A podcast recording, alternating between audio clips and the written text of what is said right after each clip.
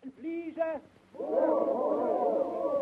Wo, wo? Ei, da, da, ihr schäle Gebitze, macht doch euer Schellfischare auf. Da, vom Isebayer Wald her, der Euler mit am Zwartdecker. Heuchte mal, wie die Propeller schnorren, man mahnt, muss dann die Kaffee malen. Ach, guckte mal, wie der Apparat über die Stoppel hebt, wie so ein Labfrosch. Geht man nicht so nah bei, wenn am so ein Luftschraub wieder die Kinnlaut flieht, ist der Bord ab, ihr Kinder.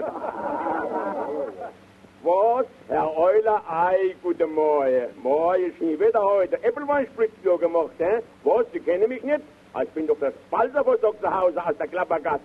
Nachdem die Brüder Wright in den USA 1903 die ersten Erfahrungen mit einem motorgetriebenen Doppeldecker gemacht haben, bricht ein regelrechtes Flugfieber aus. 1909 überquert Louis Blériot zum ersten Mal mit einem Flugzeug den englischen Kanal. Flugtage werden zu Zuschauermagneten.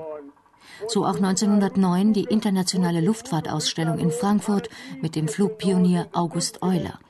In einem Hörbild von 1911 wird die Sensation festgehalten. Ach, was leid mein schön goldig Frankfurt und Sachsenhausen da unten. Ach, geht schon runter zum Lande. Macht Platz, mir kommen angeschoben.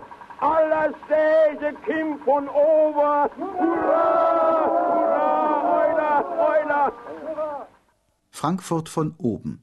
Wie in vielen Großstädten sah man da enge, mittelalterlich anmutende Gassen neben breiten Boulevards. Die Städte sind auf dem Sprung in die Moderne.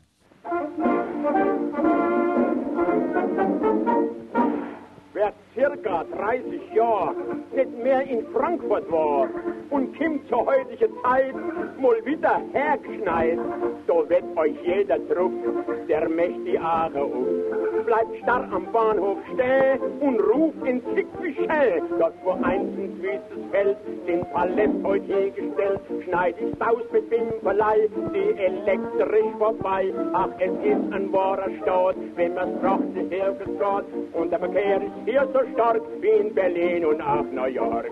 Drum Frankfurt, mein Alles, du bist eine Weltstadt jetzt. Von ach in großer Dall, der Weltkrieg uns gesetzt. Ein Millionen Gulder in Form Silbergeld, den Buckel jetzt voll Schulter auf der belämmert Welt. Nicht teilnehmen am Sprung in die Moderne können die Frauen. Das bürgerliche Gesetzbuch, das 1900 in Kraft tritt, zementiert die Vorherrschaft des Mannes in der Ehe. Frauen haben zudem kein Wahlrecht. The present Liberal government profess to believe